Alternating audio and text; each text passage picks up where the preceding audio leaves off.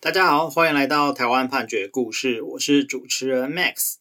啊。今天想要跟大家分享的呢，是一个有关认祖归宗的故事哦。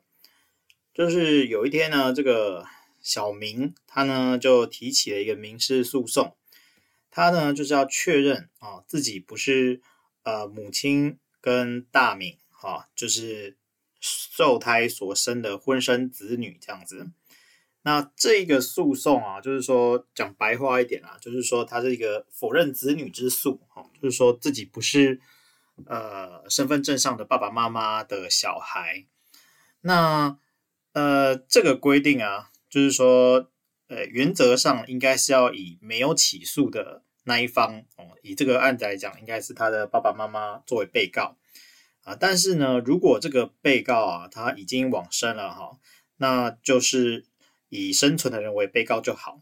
那如果都已经往生了，那就是以检察官为被告。好，那这个部分是规定在家事事件法的第六十三条。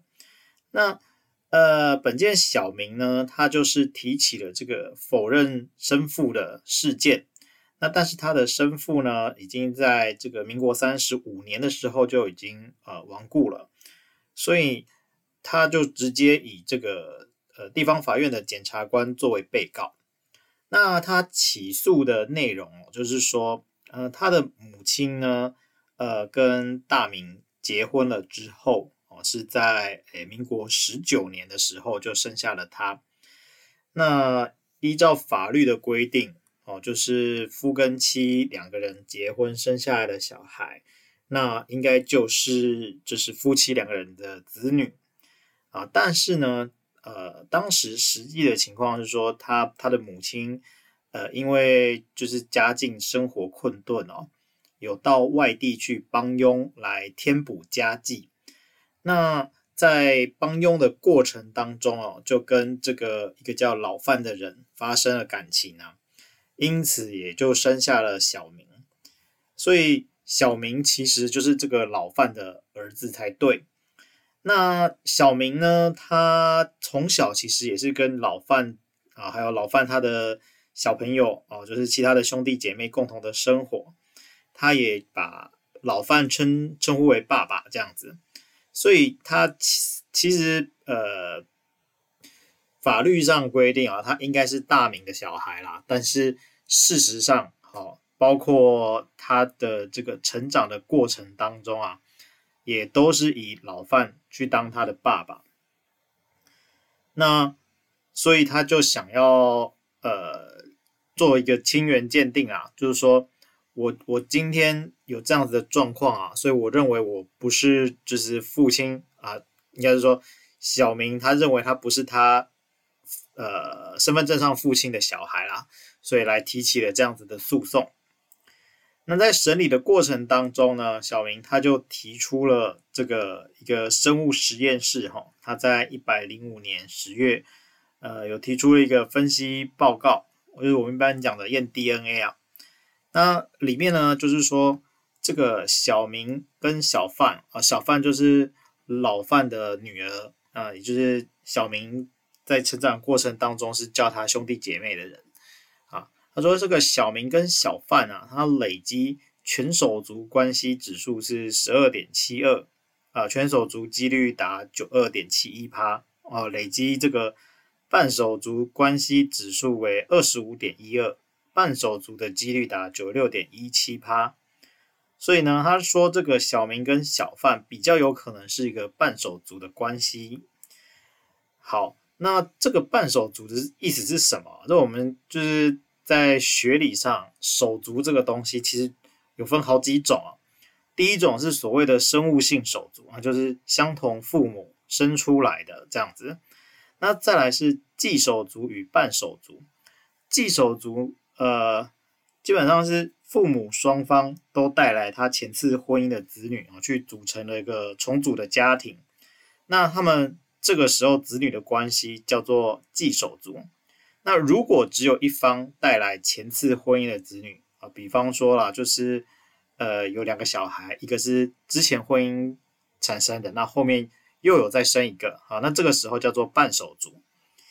那还有一种叫做准手足，准手足是说父母双方都带来前次婚姻的子女啊，但是是以同居的形式来相处，也就是说他们并没有正式的去结合成一个呃重组的家庭，这种时候叫做准手足。那所以呃我们这边讲的半手足哦，其实就是说他们可能是一个同父异母的兄妹关系。好。那既然是这样子哈，那法官就继续审理。那审理的时候就传了这个小范来，就是他们去验 DNA 的这个证人小范，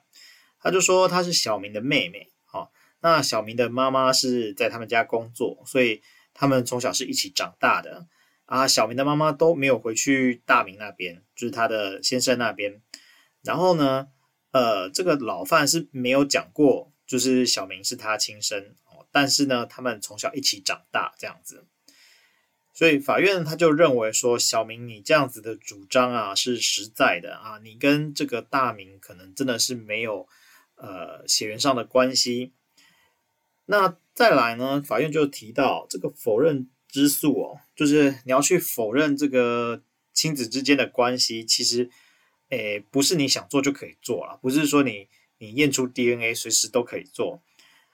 原则上呢，是子女要从知悉他不是婚生子女的时间开始，两年内哦要做，这个在民法一零六三条有规定。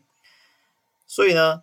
呃，法院是说，这个小明你今天提出的鉴定报告是一百零五年十月二十八日哦，那呃他在提起这个诉讼的时候是没有超过这个法定处置期间。啊，所以他这个是合法的诉讼，那同时他实体法上也有理由，因此就准许了。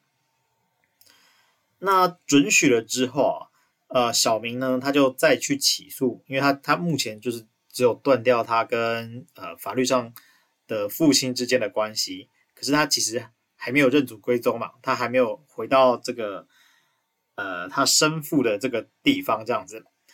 所以呢，他就要去起诉，去确认说，啊、小明跟老范和他们之间有一个亲子关系存在。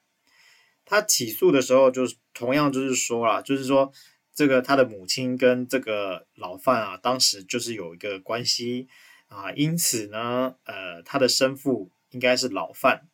那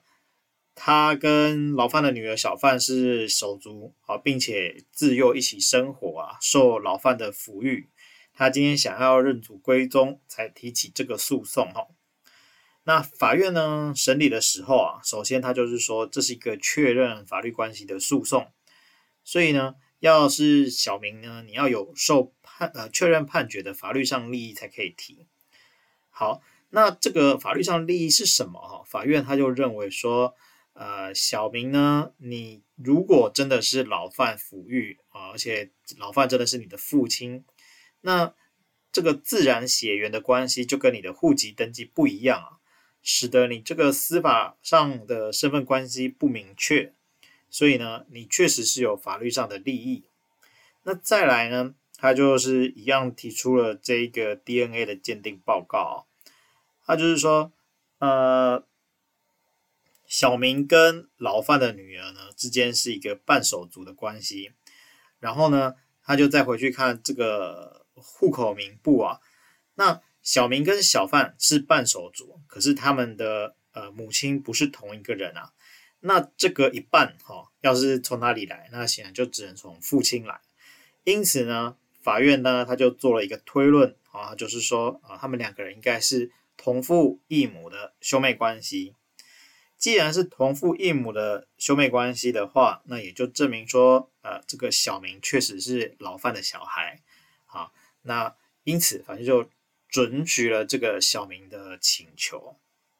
好，那我们今天分享这个这个故事哦，它是呃桃园地方法院一百零六年度亲自第二号民事判决，还有这个一百零六年度亲自第七十四号的民事判决。我们每周一都会更新，欢迎大家有意见可以回馈给我们，或是告诉我们你们想听的主题。让我们一起来看判决里的故事。